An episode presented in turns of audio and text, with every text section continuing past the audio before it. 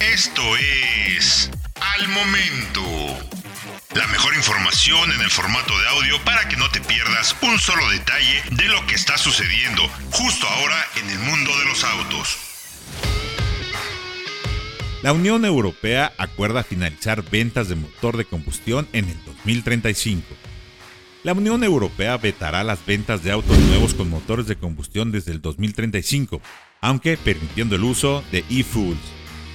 Los autos de combustión como los conocemos dejarán de venderse en la Unión Europea en el 2035, incluyendo híbridos regulares y hasta los enchufables, Además, para el 2030 tendrán que reducirse las emisiones de CO2 en autos de pasajeros en un 55% respecto a los niveles de hoy y en el 50% en vanes de carga. Estos mismos estándares serán revisados en el 2026, considerando los avances y desarrollos tecnológicos del momento, pero siempre pensando en adelantarnos más no en atrasarlos. Algunas excepciones importantes son las de las fabricantes de bajo volumen, que no tendrán que alcanzar los niveles de reducción establecidos en el 2030, aunque deberán tener una gama completamente cero emisiones de cara al 2035.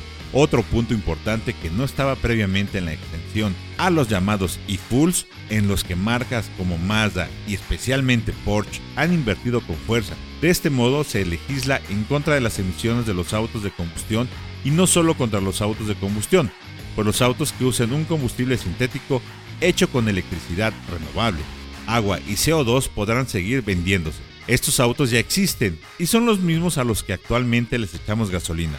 No hay que modificar nada. Todavía podemos tener ciertos deportivos con motores de combustión, pero usando e-fuels en ellos. Esta propuesta de mantener vivos los motores de combustión vino inicialmente de Alemania y fue apoyada por Italia, pensando ambos en sus fabricantes de autos. Porsche ha invertido en estas tecnologías mientras que Lamborghini y Ferrari necesitan del motor de combustión y podrán mantenerlo vivo con una extensión para prepararse para el incremento en las ventas de autos eléctricos. Todos los Estados miembros tendrán que revisar y reforzar su infraestructura, empezando por estaciones de carga eléctrica y también de hidrógeno. Asimismo, esa regulación obligará a eliminar los incentivos fiscales a partir del 2030. Inicialmente, cinco estados como Bulgaria, Portugal, Italia, Rumania y Eslovaquia propusieron demorar el veto a las ventas de autos de combustión cinco años más, pero finalmente acordaron hacerlo en el 2035.